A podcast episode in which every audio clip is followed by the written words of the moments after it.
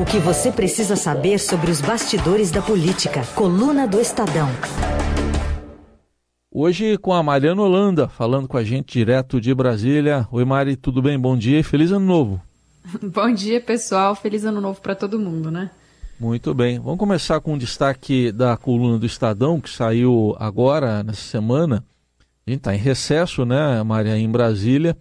Uh, recesso parlamentar, mesmo no executivo tem gente de férias, mas vocês divulgaram um estudo mostrando a jornada de trabalho dos servidores públicos comparando com a iniciativa privada, né?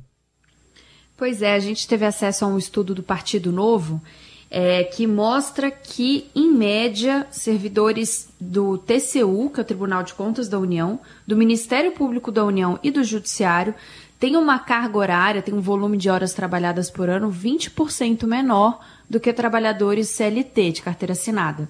É, a gente, por exemplo.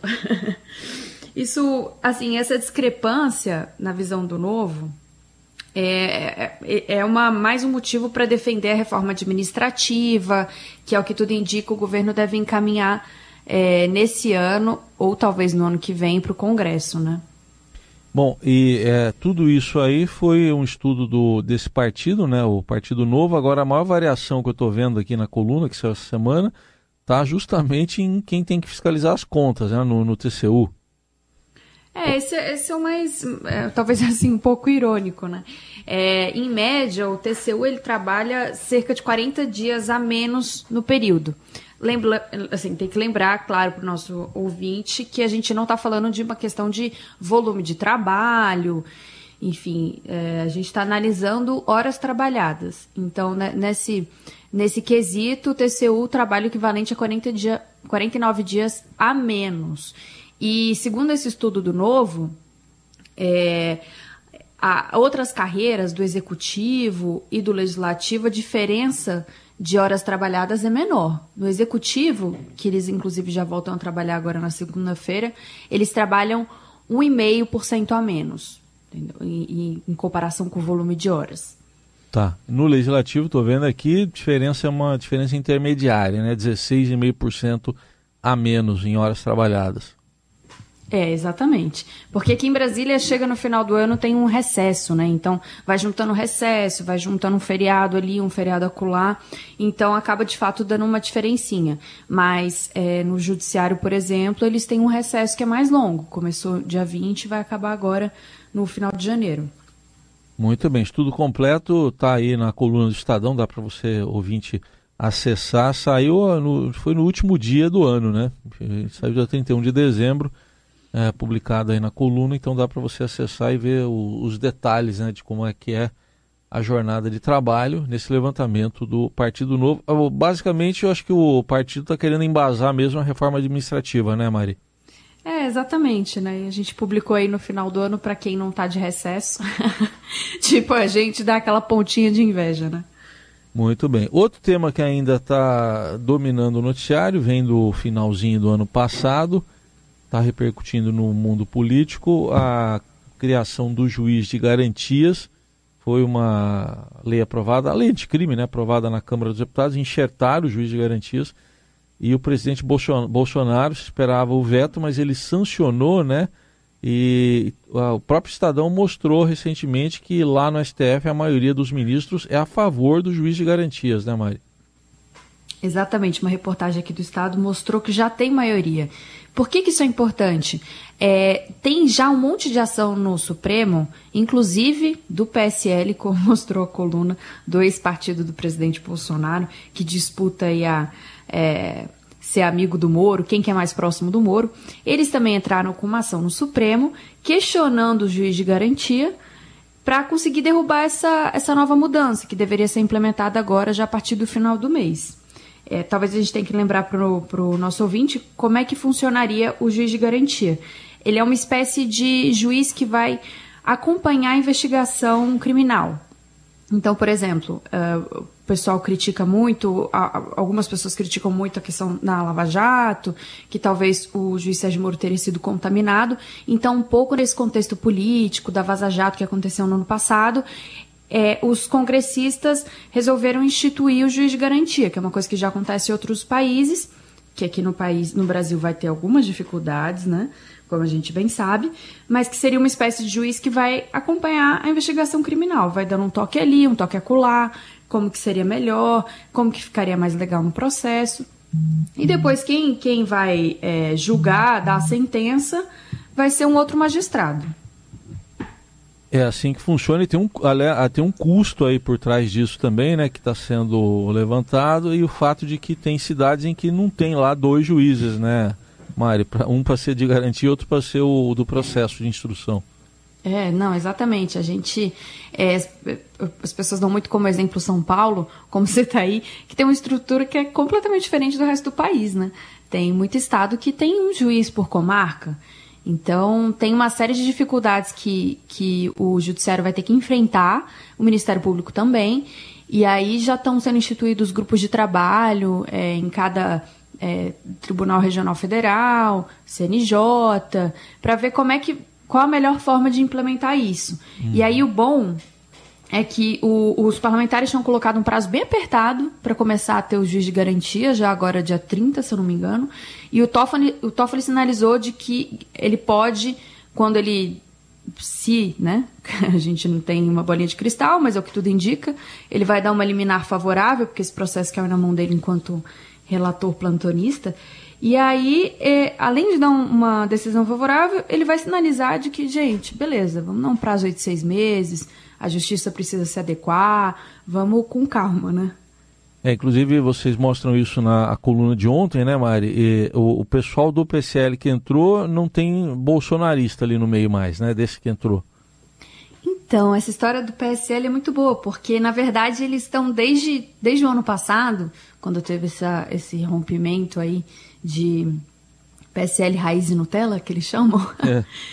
É, eles estão tentando meio que disputar quem é mais amigo do Moro. Quem é mais próximo da Lava Jato, quem é mais. E o Moro é contrário ao juiz de garantia, né? Esse foi um ponto é, politicamente muito importante é, no governo Bolsonaro, porque o presidente sancionou a, a, revelia do parecer do Ministério da Justiça e do Sérgio Moro, né? Muito então bem. o PSL sozinho foi lá e falou: olha aqui como a gente é, a gente está mais perto da Lava Jato. Pois é, então no plantão quem está agora é o ministro Toffoli, então, no plantão do Judiciário, né? Exatamente. Então pode cair na mão dele aí. Depois acho que entra o Fux, se eu não estiver enganado, tem um período lá combinado ali entre eles. Entra sim, o ministro sim. Luiz Fux, enfim. É, pode acontecer então de. Porque é, tem um pedido de liminar, mas depois ainda vai ter o, o julgamento do, do mérito né, principal da ação. Exatamente. A questão, o que foi importante da, da reportagem, mostrando que já tem maioria, é porque eventualmente esse caso vai acabar indo para o plenário. E quando chegar no plenário, já tem maioria. Então, o que tudo indica, o Brasil vai ter juiz de garantia, só não sabemos exatamente como ainda. E esse assunto ainda do juiz de garantias provoca outras reações. Pronto, falei. É o presidente da AJUF, a Associação dos Juízes Federais, Fernando Mendes, que explica o motivo de a entidade ter acionado o STF também, né, contra a criação do juiz de garantia. Para ele existem dois problemas por alterar a estrutura do Poder Judiciário, deveria ter sido feita uma, por uma reforma constitucional ou na alteração do Código de Processo Penal. E a falta de juízes e como a questão será regulamentada também, tudo isso na dúvida do presidente da AJUF, Fernando Mendes. Na nossa visão, há dois problemas na lei, na maneira que ela foi aprovada. Primeiro, que é, se trata de uma reforma estrutural do Poder Judiciário, deveria ter sido feito no bojo de uma reforma constitucional ou da alteração do Estatuto da Magistratura, ou pelo menos na alteração do Código de Processo Penal. Sendo aprovada juntamente com o pacote anticrime, é, numa emenda de plenário, sem uma maior discussão, na nossa visão, isso fere do ponto de vista constitucional da estrutura do Poder Judiciário. Mas também a questão estrutural. Nós temos uma falta de juízes, 40% das comarcas só tem um juiz, então precisa se saber como que isso vai ser regulamentado. E o prazo que a lei deu para a regulamentação de 30 dias é muito curto. Por isso também nada aí nós pedimos que o Supremo pelo menos prorrogue por seis meses esse prazo e também se manifeste sobre a aplicabilidade ou não dessa lei aos processos em curso, porque se não houver essa decisão, essa definição pelo Supremo, isso vai gerar um inúmero debate acerca de nulidades nos processos em curso. Tá aí, a preocupação principal no Judiciário, no Ministério Público Federal neste momento, é o apertado prazo para implementar a lei, né, que é de 30 dias, tendo que começar já agora no final, no final de janeiro. O próprio ministro Dias Toffoli, como disse a, Maria, a Mariana há pouco, sinalizou que deve estender esse calendário, né, Mari? Exatamente. É, como a gente pode ver, começa 2020 com muitas, muitas questões e poucas respostas aí no mundo judiciário, pelo menos. Outro assunto para a gente tratar aqui, o presidente Bolsonaro teve uma live ontem lá no Facebook e comentou a questão do fundo eleitoral que ele pretende sancionar aparentemente de 2 bilhões.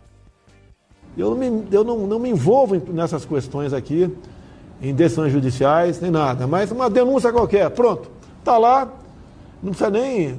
Podia dar tudo arquivado. Alguém entra com uma nova representação, levando-se em conta o artigo 85, questão do fundão, é pressão, vai para o plenário. E daí, pessoal?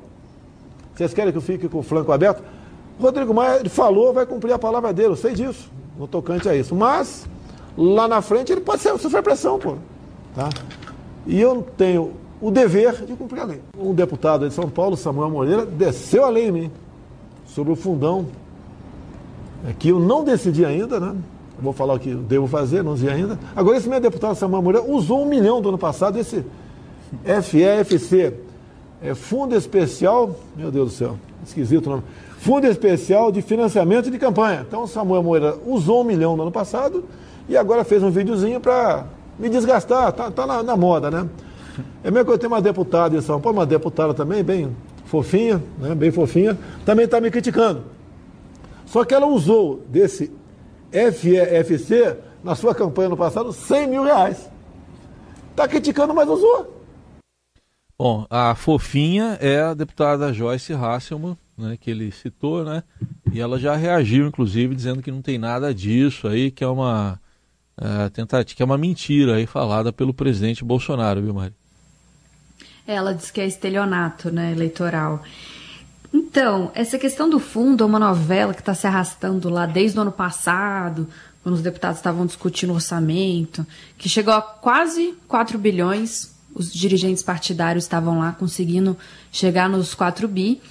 E ficou claro que o presidente ia vetar por uma questão orçamentária. Não tem como pagar os 4 bilhões. Então foi descendo, descendo, descendo, chegou a esses 2 bilhões. Ao que tudo indica, de acordo com o orçamento, mais ou menos combinado ali, só que para a base eleitoral do presidente, pega muito mal essa questão do, do financiamento público e com um montante alto desse tanto, né? Então tá uma disputa muito de narrativa, eu acho, agora, né? Ele fala essa questão do impeachment, que o Rodrigo Maia já sinalizou que não tem possibilidade de impeachment. Claro que a gente nunca sabe, né, como, como que, que, que vai se desencadear essa pressão. Mas é que tudo indica que ele vai sancionar mesmo e não, não tem muito é, muito para onde correr fora disso, eu acho, né?